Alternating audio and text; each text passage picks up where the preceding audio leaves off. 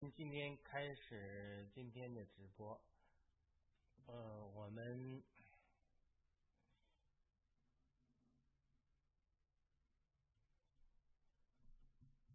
好的，我们开始今天的直播。我们这个呃，今天的题目是呃《启示录》十三章的一些精华版。我们首先看看这个声音呃正常吗？啊？如果声音正常，我们就开始。我们今天的题目先念一下：启示录十三章的受是为了最后一次收割。那么呃，这呃呃这个是呃启示录十三章，这个标题是启示录十三章的受是为了最后的一次收割。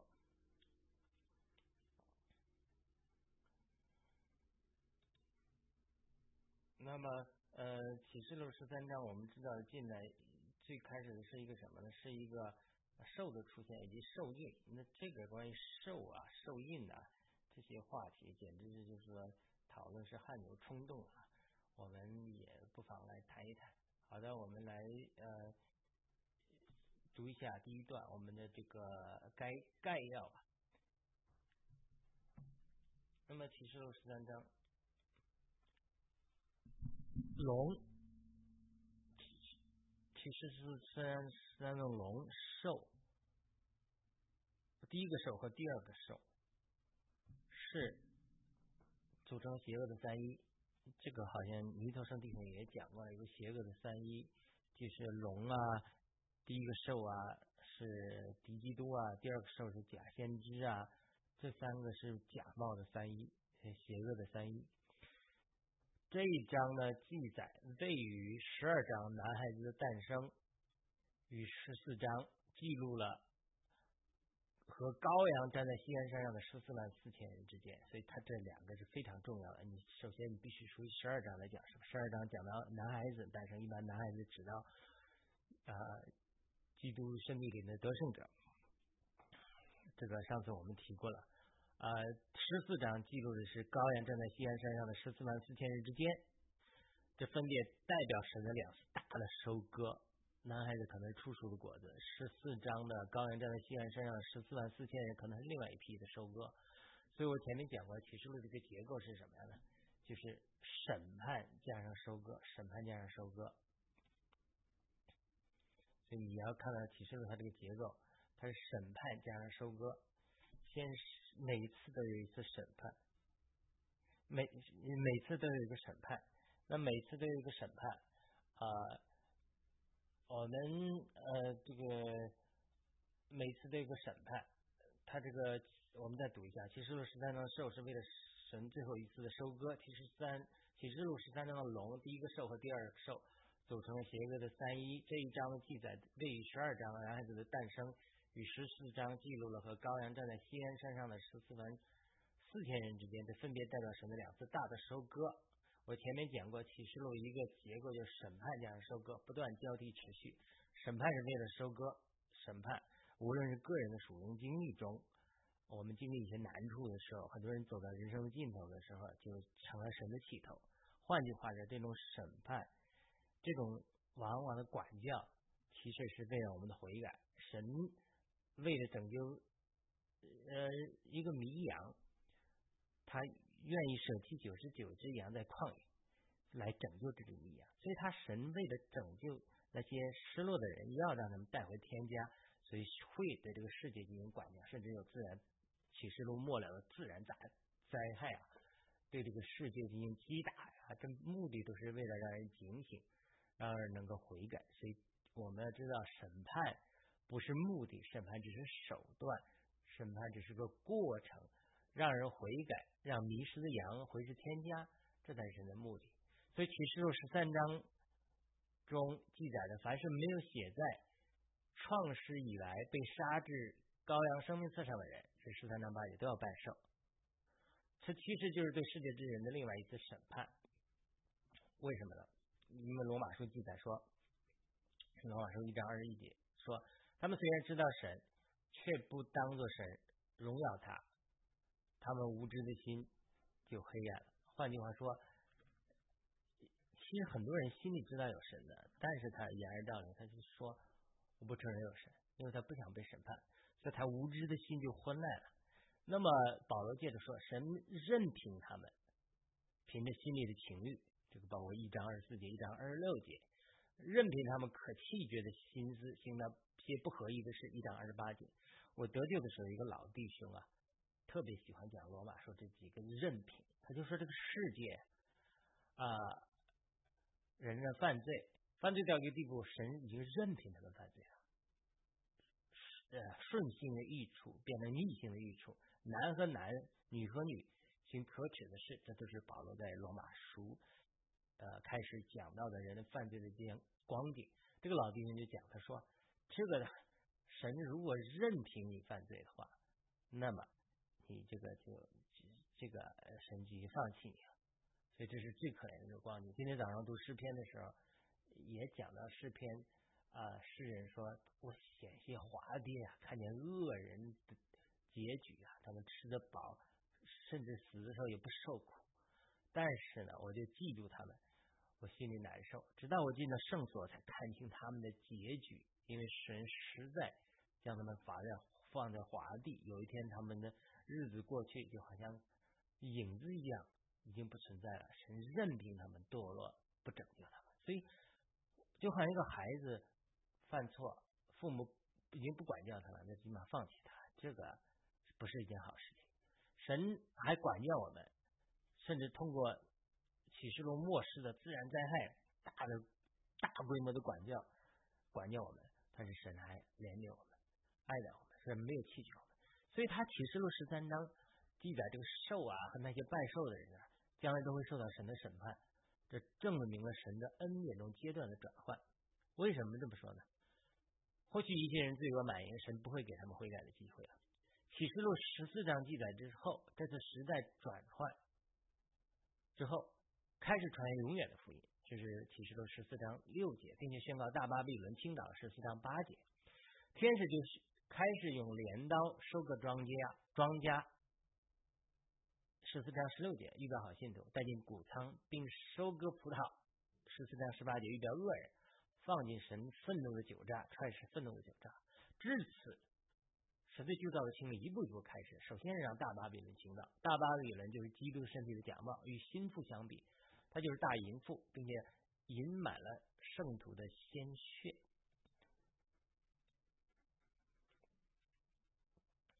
那么，在这种情况下，他饮饮满了圣徒的鲜血，是吧？那他就是一个啊大巴黎了，以致是踹在酒驾的时候，说这个这个血呀流了多少几百里啊几百公里啊，那就说明这些历代以来，他饮满了这个圣徒的鲜血。然后呢，往后到十七章的时候，这十七章六节饮满了圣徒的鲜血，到十七章十四节的时候。羔羊与兽要征战，并且得胜。然后到十九章二十节的时候，兽和假先知被扔在火湖、硫磺火湖里。最后撒旦被捆绑一千年，二十章三节，并最后被扔扔在硫磺的火湖里，二十章十节。自此，神开始在白色白色大宝座前的审判，不在生命册上都扔在火湖里，二十章十五节。然后新天新地新耶路撒冷就来到二十一章至二十二章。那么神在每一步的审判中都有收割。每一次审判管教之后，都有必人悔改。这些收割人最终到了天堂，成为基督的心腹的一部分。连最后白色大宝座审判的时候，还有人因为行义，他们善待基督徒，成为绵羊，进入永远的生命。所以神的收割不断继续，为了把一切寻求神和渴慕神的人带到永生中去。就是我讲的，九十九只羊在一只迷羊失落了，神也要通过。严厉的管教，对对地的震动，震动一切可以震动的，好把人带进不可震动的属天的国度里去。所以他本将不肯拜寿，甚至被杀的人，就成了神最后一波收割中的果子。最后我加了黑体，这就是为什么启示录十四章一开始我们就看到了那些十四万四千人从高阳站在西岩山上的图画。所以这个启示录十三章非常重要的一章，兽一旦出现之后。后来这一批得救之后是最后一批得救的人，启示录十四章一开始就记载了这些十四万四千人从高原站在西安山上的图画。十四章开始一直到结束，启示录结束没有再提一个人得救，除了白色大宝座前审判的人，有一些人决定进入生审审判之后决定进入永远的生命，有些人审判之后决定进入火湖，但是这个基本上都是已经是死去的人，历代以来死去的人他复活了。那个最终大审判，他已经不是活在地上的人得救的一些收获的情景，所以他那个不算。所以你仔细读启示录十三章之后，只有一次，就是不拜寿的人在启示录十四章开始提到了他们带到永生里去，与高人站在西安山上之后，再没有提人得救了。所以他整个启示录三十三章出来一个寿。就是一个转折点。换句话讲，一旦看见兽，看见兽的数字，你拜了兽，那就没有回头的机会了。啊，一会儿我会再详细讲。那这个就是一个信号。嗯，第一个小点，撒旦需要隐藏在兽的后面。撒旦第一个兽敌基督，然后第二个兽就是假先知，是十九章二十节讲假先知是假冒的三一。那么启示录十二章结束的时候，记载龙站在海边的沙上，就是上一章十二章十八。为什么龙要站在海边的沙那里啊？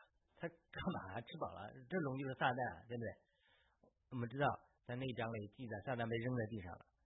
他扔在地上了，什么？他叫扔在地上了。首先，撒旦在天上背叛神的时候，三分之一的天使跟他背叛，然后被神赶出了三层天。进入所谓的二层天，就是保罗说的空中掌血权的首领。那么我们人生在一层天上，撒旦和他的邪灵在二层天建立的这种根基，从这里来欺骗人。那到启示录十二章的时候，已经天上又起了征战，呃，天使长尼加勒啊，又跟撒旦征战，哎，被摔到地上来了。摔到地上来了之后，他很愤怒，要逼迫教会，对吧？逼迫心腹。逼迫这个嗯男孩子，呃等等等等，他他是要这么逼迫。什么叫被摔在地上？什么叫被摔在天呃从天上摔到二三层天摔到二层天了？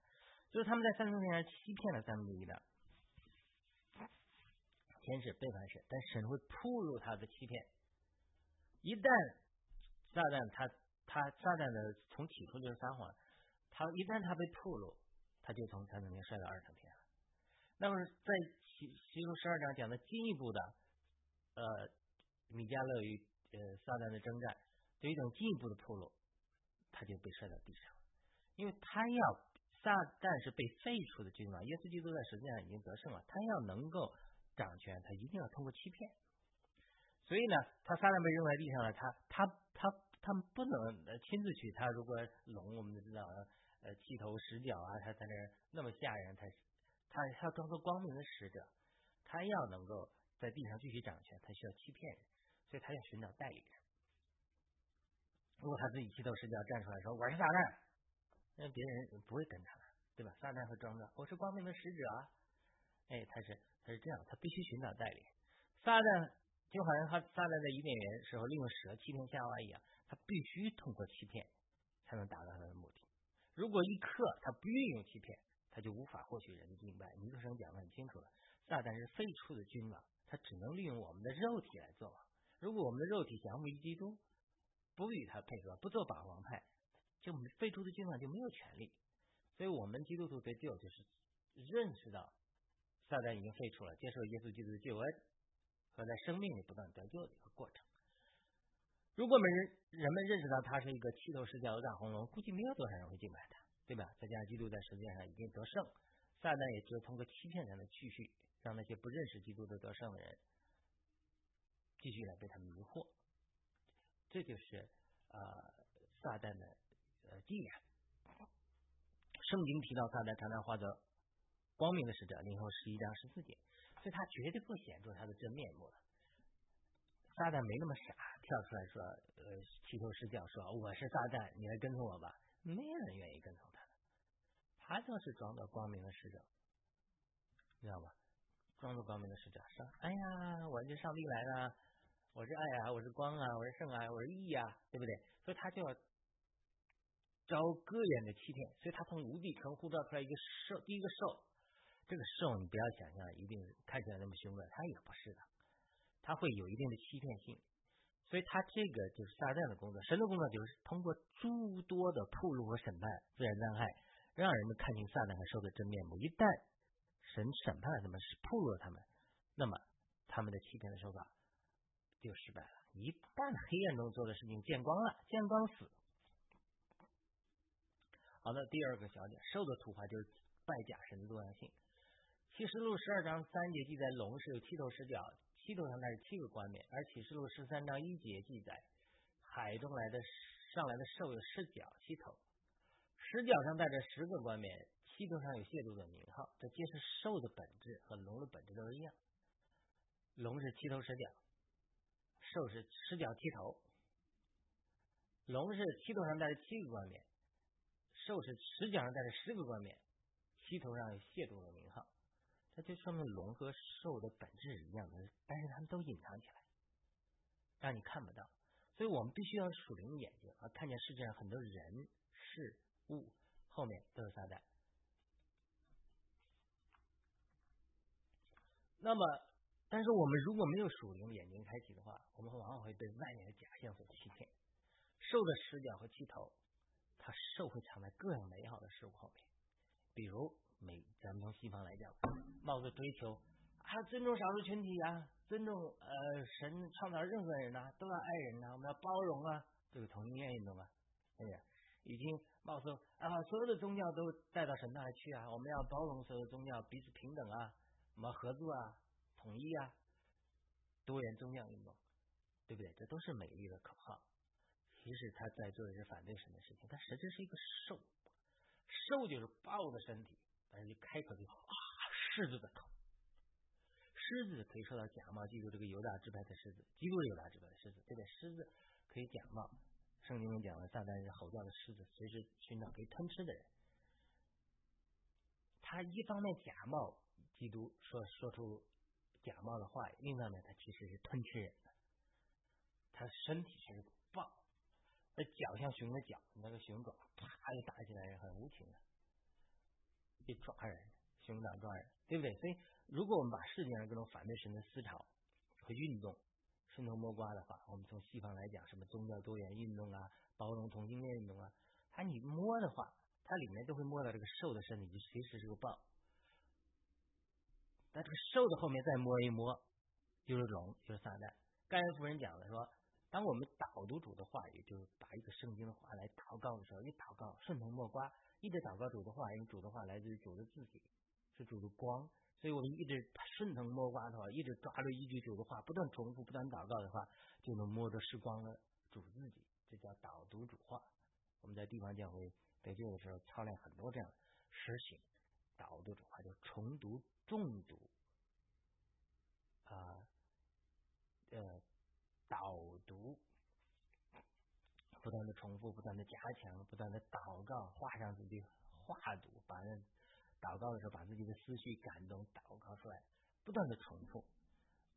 这个不仅地方教会，包括在灵恩派、台湾的灵恩派的什么什么灵粮堂啊，这些陈那什么什么刘同牧师啊，都公开讲这种聚会所这种祷告导读的话，对他们得着圣经的亮光非常有帮助。所以他这个不光是地方教会的事情。呃灵恩派一些团体写灵粮堂也都接受了，当然在呃美加美国的一些先知运动的圈里，比如加拿大的这个一一个先知叫这个呃 Stephen Campbell，以及堪萨斯的呃代祷运动 IHOP International House of Prayer 国际祷告店，他们也都推崇导读和唱读主的话语，这都是。非常好的实行，普遍的实行，很多地方教会的实行被华人教会攻击的异端，就是呃有过呃过的，有点偏偏远。他这些导读主话最早受到很多人的反对，但他是出于神的，很多教会都在实行。他反过来就是这样，你如果顺着这种邪恶的思潮思绪，同性恋运动啊、宗教多元运动等等，来往回摸的话，就会摸到豹子的身子，豹子身子后面就是龙的尾巴。所以为什么龙要站在海边的时候，把兽从无底坑上呼召上来了？因为在上一个阶段，龙被天使击败，就是叙述十二章，可能他真实的面貌已经被揭穿了一部分，所以他必须更多的隐藏自己，才能利用兽来欺骗。兽的表现是多样的。包括同性恋运动啊、宗教多元运动啊、极端穆斯林啊等等等等，恐怖主义啊等等不同的彰显。换句话说，如果世界上的人不要神的话，那么龙和兽它总有一款七头十脚也好，十头十呃十脚七头也好，七头十脚也好，十脚七头也好，它不同的彰显，总有一款适合你。嗯，New Age 啊，这种呃各种邪灵啊，宗教啊。对吧？基督教里也有嘛，啊，这个有这种呃，这个呃极端，像这些东方闪电啊，这个神给我一些意象，关于东方闪电的，回头我有机会再分享。这都是误入歧途的人。那么人如果不要神，他就是会被邪灵的某一个长点欺骗。有的国家像西方落入。极端的自由主义的邪灵的控制，有的国家落入极极端伊斯兰的控制，有的国家陷入同性恋和左极端左派的控制，等等等等，它都是我只举几个例子，太多了，彰显了。为什么第一个兽之后还有第二个兽呢？同道理是第一样一样的，因为龙被破落之后，他就要把再隐藏自己，护到第一个兽上了。那么第一个兽逐渐破落，甚至他的头被刀伤了，甚至死掉一个头，十三章三节。虽然这个兽的死伤医治好了，十三章三节，但是它在一定程度还是被破落，所以需要第二个兽，它继续变化形式来迷惑人。所谓这个七头十角或者十角七头，就是说不同的彰显，不同变化。今天你你你你不接受神对吧？你要你要追求同性恋的这个平等呢，或者自由主义呢，或者说极端呃恐怖主义，它总总有一片啊呃总有一片彰显适合你，就。就为你量身打造，因为你不要神嘛，哎，但是你要个别的东西，或者或者科学呃崇拜啊，你看在美国科学崇拜啊，一说啊哇科学家福奇啊，这科学崇拜，这都这都是呃这个 New Age 啊等等，所以他第一个兽被破落了，他就第二个兽继续变化形式来迷惑人，所以并且拜第一个兽并拜了，换句话说，他就是还是目的是拜撒旦。所以，无论是从龙呼召第一个兽到第二个兽出来，它本质就是迷惑和欺骗人。即使敬拜都是撒旦，但是呢，它就变化形式，不同的彰显。那么，神包括神的天使和神的教会的工作，就不断铺露这些龙第一个兽和第二个兽的作为。当撒旦和邪灵作为被完全铺露的时候，就是他们最终失败的时候。它是逐渐铺路的过程，但是它完全铺路的时候，它就是最呃最终失败的时候。因为撒旦在基督十字架工作成立之后，他完全被剥夺了所有的权利，所以他唯一的方法就是欺骗。一旦人觉醒过来，就会完全失败。好了，这是第二个小点。那么第二、第三个小点，神的目的依然是收割。记住启示录一个重要结构，我前面讲审判加收割，神的审判之后一定会带来收割。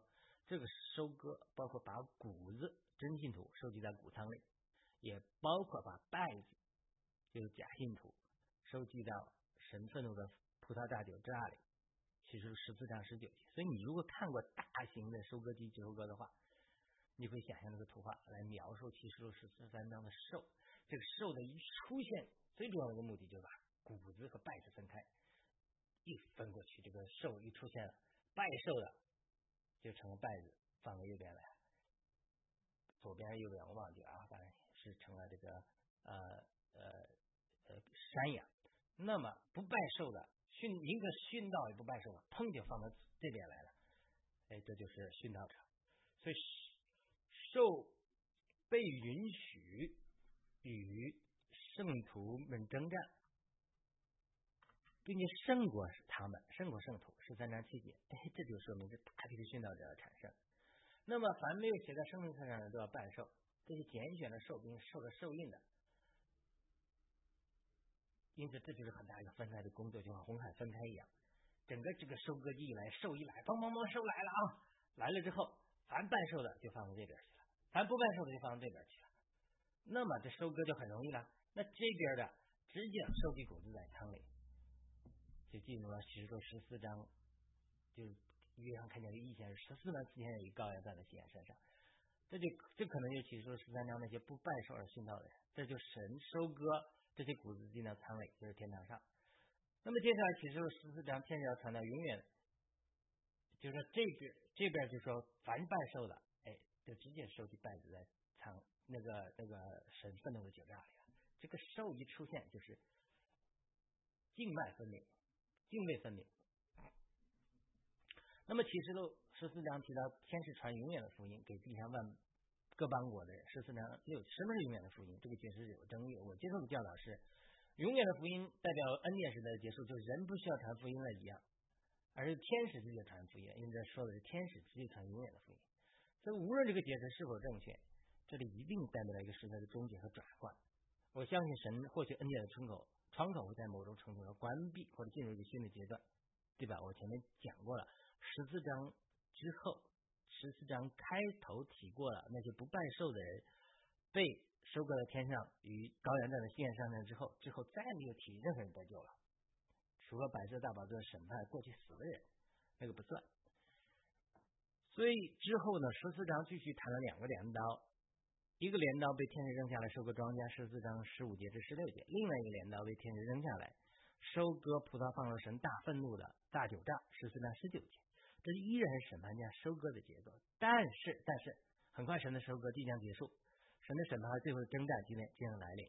启示录十五章继续谈到七灾发尽了神的愤怒，十五章一节之后记录了神倾倒下倾倒下愤怒的七晚，十六章审判大巴比伦十七至十八章羔羊的婚宴和哈密基顿顿大战十九章撒旦受监禁一千年千年国以以及后来撒旦的被审判。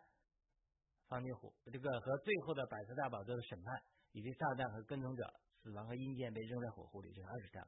新天新地新耶路撒冷二十一章，神和羔羊的宝座和生命树二十二章。这些记录已经完全进入另外一个时代，就是神最终的审判和愤怒，并且清理宇宙、旧造和撒旦一切的背叛，并且带进新天新地新耶路撒冷。那么完成神最终极的审判。完成神终极的精神计划，这就是启示录十三章的出现、兽的出现，以及人对这做出的反应和决定，最终决定这些人的终极命运。这是神最后一次收割，也是给人最后一次悔改的机会。好了，我们下面一个小点，瘦的数字六六六的警示含义。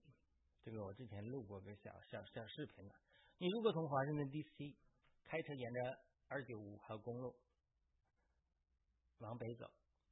或者九十五号公路往北走的时候，你就你在来到巴尔的摩之前，你会看到另外一个公路标志叫八九五号标志，而且这个标志是写着通往海峡隧道无法回头。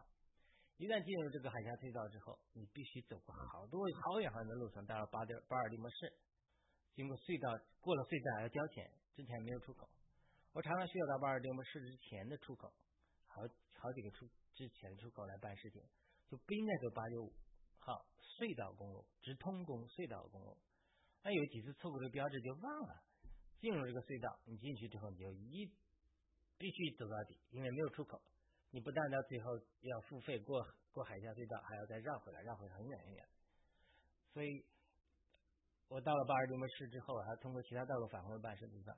所以后来八九五这个数字就成了一个警醒的数字。一看到八九五，我就想想，哇！一旦忽视这个标志。我就会多花钱、多花时间耽误我的事。同样，其实录十三章的受肉的数字也是这样，这数字是六六六，六是人被造的日子，七日，七日是神安息的日子。所以六六六什么叫三个六的数字？就是人被受到之物，包括撒旦一切的天使、邪灵，所有受到之物折腾的底线。神就好像设定了。到七七日必须完成什么工作，安息一样，或者神设定了海边的沙，你海你海浪就只能到海沙这海滩这里，不能在热海。这就是神给你设定的海，你怎么折腾风疯了，你到海滩这沙海岸，你不能越过这个极限。受的作用我之前分享过，它一出来就把麦子和稗子完全分分开，更好收割。那么六六六的数字出现之后，就是最后的分叉。在这之后，只有一次提到艺人，就是十五章二节。我又看见仿佛有掺杂着火的玻璃海，且看见那些兽胜了兽和兽像的人，以及寿命数字的人都站在玻璃海上，拿着神的琴。这个十字上得救的人可能是一批人，就胜过了兽的人和数字的人。从此启示录再没有提任何人悔改和得救。可能至此神关闭了拯救的窗口。之前我多次提到的启示录的审判加悔改的结构彻底结束。从启示录十五章这里之后，启示的结构改变为审判加征战，审判征战，已经没有悔改的机会。拜了兽的人，无论神如何用灾难审判他们，你就看那记录都不悔改，都咒诅神，并且羔羊和他的心腹，他们与羔羊和他的心腹征战，实在。在哈米基顿的那大战，最后他们失败，被扔到火湖里。换句话说，这一次六兽的数字一出现，就是神的军队和撒旦的军队征召入伍的过程。一旦加入军队，就只能在双方各自的阵营来来征战，没有机会悔改。那当然，一旦加入大量的军队，拜了兽印，那么你就是直通隧道，直通地狱的隧道。所以这一章提到兽的数字是六六六的时候，圣灵特别说，在这里需要智慧，还有悟性的，可以计算兽的数字，因为这是人的数字，它的数字是六百六十六。那么圣灵提到我们需要有智慧和悟性，就是提醒人类，一旦看见六六六这个数字，你必须警醒并做出正确的选择。一旦拣选错误，就进入了通往地狱的直通隧道，没有出口，也没有路返回了。如果我上面的比喻可以应用到这里的话，我可以再用一下，就是我如果从郊区开到巴尔的摩，郊区稍微好一点，巴尔的摩是这种严重的犯罪中心呢，贩毒分么犯？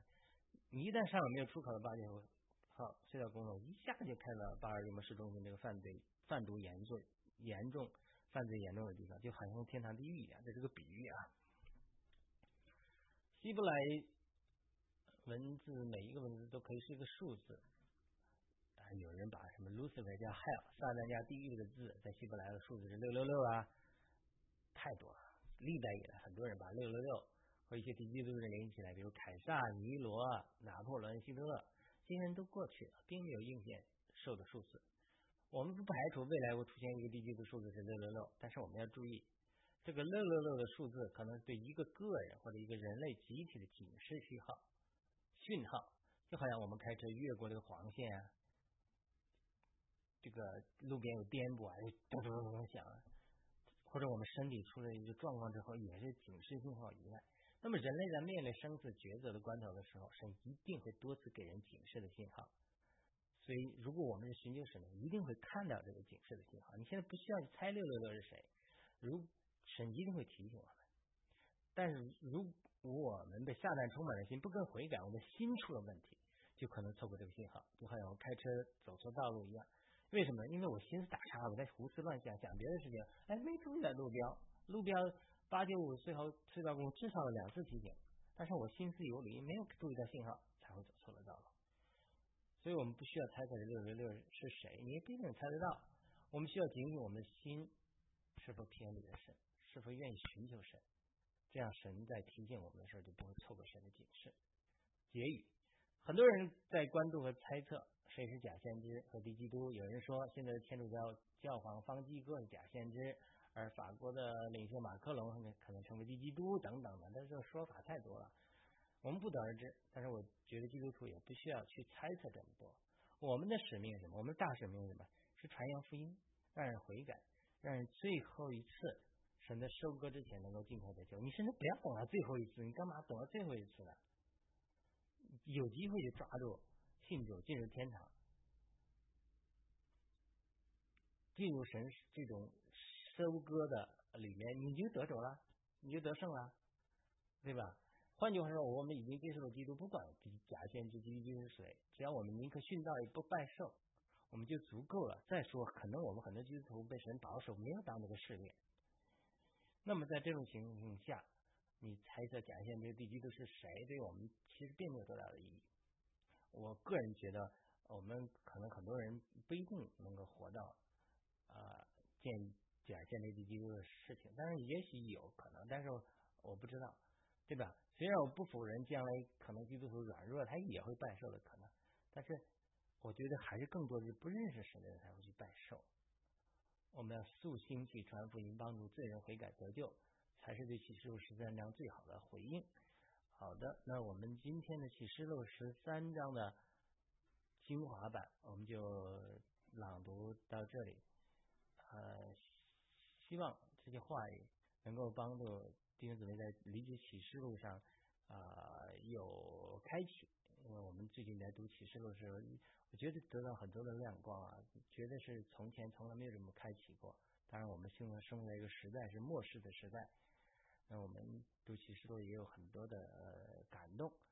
呃，在但是我们即使我们是感动，我们的呃就像保罗说的，我们认识的是局部的，我们发预言也好或者解经都是局部的。但是如果能对你一些启发。啊，我们也，我也很开心的。好的，欢迎您点赞、转发、评论啊，帮助传播。哦，我们从主得来感动。我们下期再会。